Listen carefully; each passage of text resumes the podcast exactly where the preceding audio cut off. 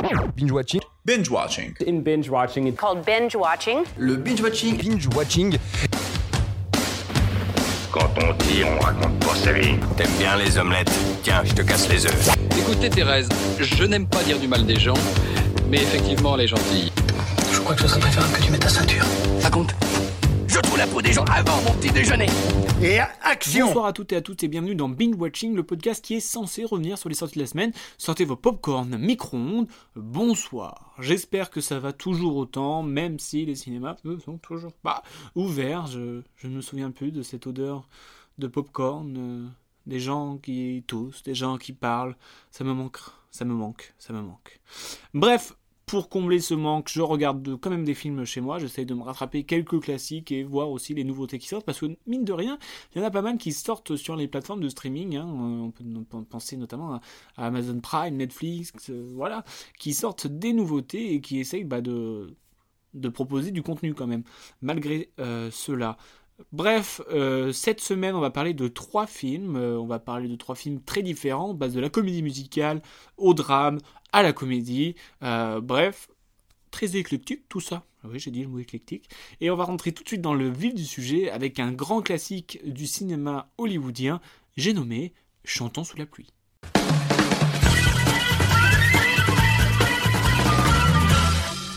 Et oui, cette semaine, dans Binge Watching classique, je me suis vraiment mis en mode classique, puisque je suis retourné en l'an 1953, muni de mon plus beau parapluie. Je me suis échauffé la voix et j'ai prévenu mes voisins du dessous qu'ils risqueraient de m'entendre faire des claquettes. Vous l'aurez compris, le DVD que j'ai sorti de sa boîte, c'est la fameuse comédie musicale et chef-d'œuvre du cinéma, Singing in the Rain. Et pendant près de 1h42, le film de Stanley Donen et Jen Kelly nous transporte dans un Hollywood en pleine transition. Cette transition, c'est le parlant. Je vous mets le contexte du film. Nous faisons la connaissance de Don Lockwood et Lina Lemont, qui forment un couple star du cinéma muet hollywoodien. Mais il s'avère que le premier film parlant fait son arrivée. J'ai nommé Le chanteur de jazz. Alors que la plupart des personnes ne voient aucun avenir en ce nouveau procédé, eh bah, ça fait un carton. Tout cela oblige les sociétés de production à s'adapter pour ne pas être le dernier à sortir un film du genre. Les acteurs fétiches qui étaient en train de tourner un film encore muet doivent transformer ce film en parlant. Bon, euh, pour Don ça va, mais pour Lina ça va moins. En effet, elle a une voix très désagréable. Et c'est à la suite d'une rencontre avec une danseuse qu'ils ont l'idée de doubler cette voix désagréable par une beaucoup plus cool. Le film se transforme en comédie musicale et cette rencontre en histoire d'amour. Franchement, honnêtement, sincèrement, ce film est un bijou. Je ne pensais vraiment pas rester sourire en coin pendant une grosse heure et demie devant un gars qui faisait des claquettes sous la pluie.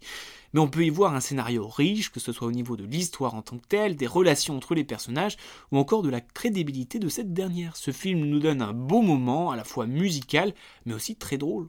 Je pense notamment à la scène où Lina Lemont doit parler dans un micro, mais du fait de sa mimique gestuelle euh, insupportable, le son n'arrive pas à être capté, et donc ça fait comme ça et elle parle comme ça. Donc là, bref, j'espère que vous avez euh, compris l'idée. Cet hymne à la joie met en avant d'incroyables acteurs comme Donald O'Connor, qui remporte d'ailleurs un prix pour sa performance. Ses numéros sont incroyables et nous donnent clairement du bonheur. Je pense que niveau comédie musicale, ce film a atteint la perfection en tout point. C'est le genre de film qu'il faut avoir dans sa sacoche, tant pour l'inspiration qu'il peut nous donner, et aussi, mais surtout pour nous remonter le moral et nous faire passer de bons moments. Et je pense que ce film intergénérationnel va continuer de perdurer dans le temps et dans le cinéma. C'est clairement le film à regarder en famille, peu importe l'époque, peu importe les âges. Du coup, j'avais envie de vous partager quelques anecdotes sur ce film mythique. Tout d'abord, il faut savoir que ce film est un jukebox musical. Alors, Kezako, c'est quoi ça? En fait, c'est une pratique courante à Hollywood dans les années 40 qui consistait à recycler les chansons de films précédents pour, en gros, euh, continuer à se faire de la thune. Donc la MGM demande à Green et Betty Comden d'écrire une histoire qui mettrait en valeur des chansons des années 30 et qui bien évidemment leur appartiennent. Et donc pour ce film, seulement deux chansons ont été écrites spécialement. En gros, l'un des chefs-d'œuvre du cinéma était un film de commande, comme quoi. D'ailleurs, le célèbre titre Singing in the Rain date de la fin des années 20 et l'une des premières versions enregistrées est celle de Cliff Edward sous le nom de scène de ukulele Ike. Et ça donne ça.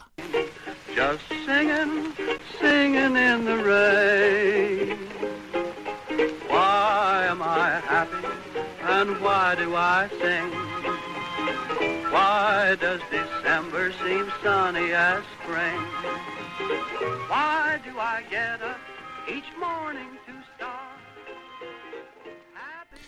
Et avant d'arriver dans cette comédie musicale, le titre apparaît dans pas moins euh, de six films. Voilà. Et en plus de donner son nom au film, elle donne son son.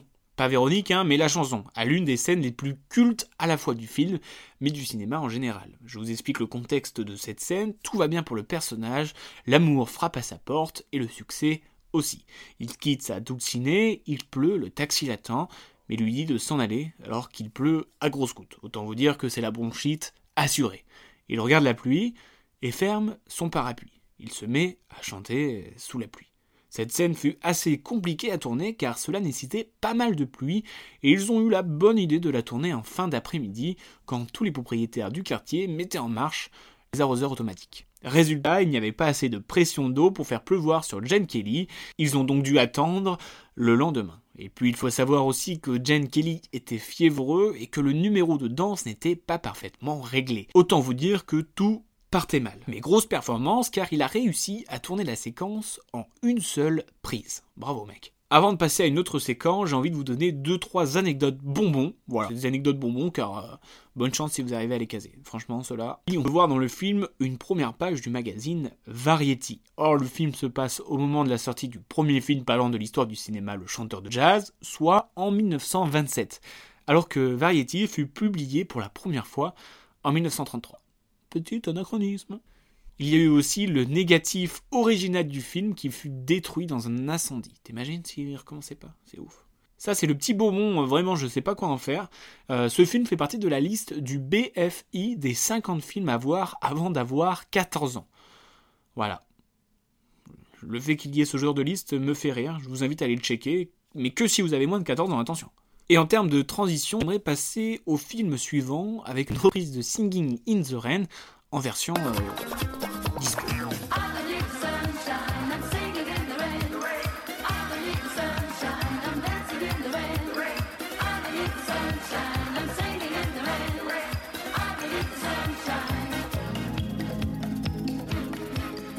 Après avoir dansé et chanté dans les années 50, j'ai fait un voyage temporel de plus de 70 ans et dans un mariage. Deux salles, deux ambiances. Et j'ai dit oui à Palm Springs, un film sorti il y a maintenant deux semaines sur la plateforme Amazon Prime. Le film de Max Barbaco met en tête d'affiche mon chouchou Andy Samberg que l'on peut voir briller dans Brooklyn Nine-Nine et Christine Milioti qui elle joue dans un épisode de Black Mirror notamment, enfin entre autres quoi. Et quand j'ai parlé de voyage temporel, ce n'était pas pour rien, car c'est l'histoire d'une boucle temporelle justement. Hum, comme c'est bien fait.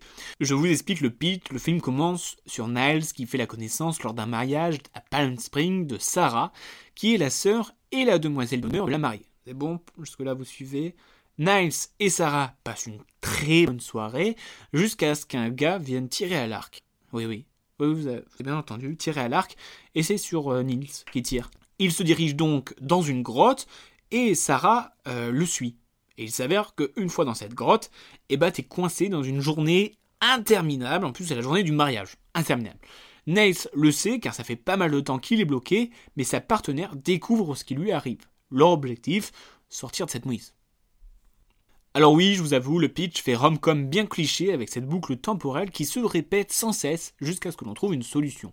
Mais en vrai, c'est plutôt feel good movie, c'est drôle, pas trop cliché non plus. Bref, j'ai passé un très bon moment. Je ne dis pas que c'est le meilleur film du genre, mais c'est quand même bien fun si je peux me permettre.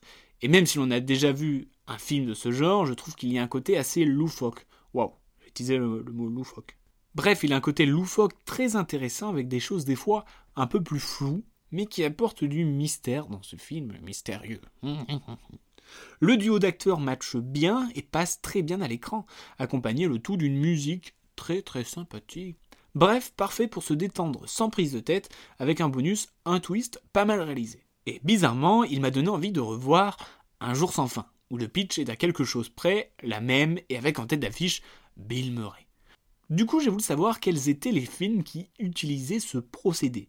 Et je vois qu'il y en a quand même pas mal, qui marchent ou qui ne marchent pas, mais il est utilisé dans de nombreux styles bien différents les uns des autres. Et ça va du film de Noël, comme les 12 Noëls de Kate, où cette dernière n'aime pas particulièrement Noël. Ouais, on a l'habitude de ça. Et à cause, oui, parce que c'est à cause de la magie de Noël, elle va se retrouver à revivre 12 fois la veille de Noël. L'angoisse. Mais on a aussi du bon film d'action avec un certain Tom Cruise. Je sais pas si vous connaissez, c'est un, acteur, je pense, euh, qu'il va percer. Bref, dans Edge of Tomorrow, en gros, à chaque fois qu'il meurt, ça revient à zéro. Et autant vous dire qu'il est mort euh, pas mal de fois. Mais on a aussi des films au sujet très joyeux, comme Le dernier jour de ma vie, où une lycéenne se rend compte qu'elle est sans doute en train de revivre le dernier jour de sa vie. Titre très explicite. Et quand je vous dis que tous les genres ont essayé d'adopter ce style narratif, il y a aussi bien évidemment l'horreur. Notamment avec Happy Bird Dead. Oui, en gros chaque jour est le même, mais ça finit en, mort brutale. Youhou et enfin, bien sûr, la situation de cette répétition est une porte ouverte à la comédie, comme dans Naked, La Colle, The Infinity Man ou encore Prémature. Pour moi, mon préféré du genre reste bien évidemment Un jour sans fin. Rien que pour cette musique-là.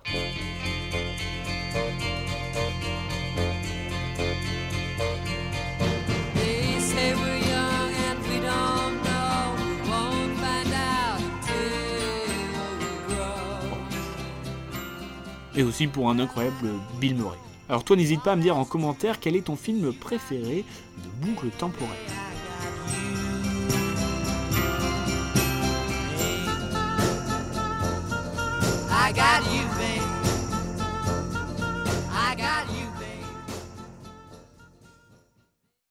Nous allons désormais laisser les boucles temporelles de côté et nous allons nous plonger dans un film un tout petit peu plus euh, dramatique. Nous allons aussi laisser Amazon Prime pour Netflix. En effet, la semaine dernière, je vois quoi? Que va être ajouté Phantom Thread. Autre que le nom très alléchant, nous avons en tête d'affiche un certain Daniel D. Lewis.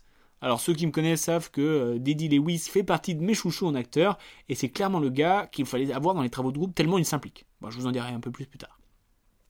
En plus, il faut savoir que c'est son dernier film puisqu'il a annoncé sa retraite.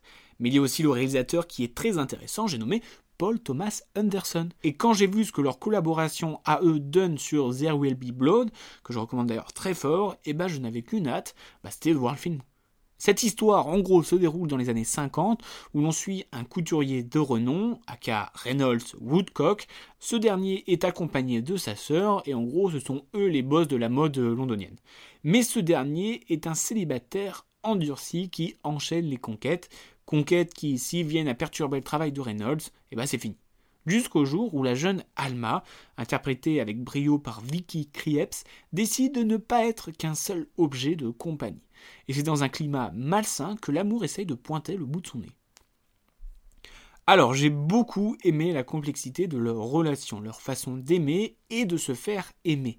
Cette recherche de la faille de la part d'Alma qui va très loin, ses regards qui en disent long, ainsi que tous ses silences. Et puis il y a cette sœur que nous n'arrivons pas vraiment à cerner de quel côté est-elle. Le film repose sur ce trio, et ce trio est excellent. Et nous avons encore une fois affaire à un Daniel Day-Lewis incroyable. Le film peut paraître lent, ce n'est pas un repose-cerveau, mais le talent de Paul Thomas Anderson fait que chaque moment de tension peut paraître une éternité, mais pas de là à s'ennuyer. C'est ça que je trouve très fort dans, le travail de Paul Thomas Anderson. En gros, c'est un film euh, ennuyant, mais pas ennuyeux. Je ne sais pas si vous captez ce que je veux dire. J'avais vu une phrase d'ailleurs qui m'avait bien plu, qui disait sur ce film J'ai l'impression de lire un livre. Alors, je ne suis pas un grand lecteur, mais cette métaphore m'a touché car l'on avance dans l'histoire à la vitesse que l'on tourne les pages sans jamais s'arrêter car l'on veut savoir la page d'après. Donc je vous le conseille beaucoup, vous l'aurez compris. Et comme vous savez, je ne perds pas l'occasion de parler de Daniel Day-Lewis, aka le mec qui s'implique le plus sur ses films, et je vais vous expliquer pourquoi. Dans le film My Left Foot, il incarne Christy Brown, un poète irlandais infirme. Le gars ne voulait pas quitter son personnage, il a passé donc des mois en fauteuil roulant à se faire nourrir à la petite cuillère par toute l'équipe technique. Et à force de rester voûté, il s'est tout simplement cassé de côte. Voilà. Cadeau. Pareil pour Au nom du père, il incarne un homme accusé d'être euh, terroriste. Et donc naturellement, il a demandé à être enfermé plusieurs jours et à subir un interrogatoire musclé. Voilà. Et là, il y en a plein comme ça, je vous jure. Pour le film Les Derniers des Mohicans, l'acteur s'est isolé dans la forêt pour apprendre à chasser et à pêcher, dépecer des animaux, construire des canoës ou encore se battre avec des tomahawks. Il s'est aussi rechargé un pistolet en poudre en pleine course. Ce qui est fou, c'est qu'il ne fait même pas le quart dans le film. C'est ouf. Pareil, dans le temps de l'innocence, le gars a décidé de se balader dans New York en costume des années 1870, non pas en se présentant en tant que Daniel Day-Lewis, mais en Newland Archer, qui est le nom de son personnage. Le mec est fou. Et un dernier pour la route pour le film L'insoutenable légèreté. Il a pris des cours de tchèque pendant 8 mois, alors que le film était tourné en anglais. Il en existe encore de nombreuses histoires sur sa manière de travailler. Je vous invite donc à fouiller ces infos, c'est vraiment génial. Voilà, Binge Watching Classic, c'est terminé pour aujourd'hui. On se retrouve la semaine prochaine pour du classique, ou non d'ailleurs, hein, parce que des fois il y a des trucs qui sortent. Bref, on va parler ciné en attendant patiemment que nos chères et tendres salles réouvrent. Bonne semaine à toutes et à tous.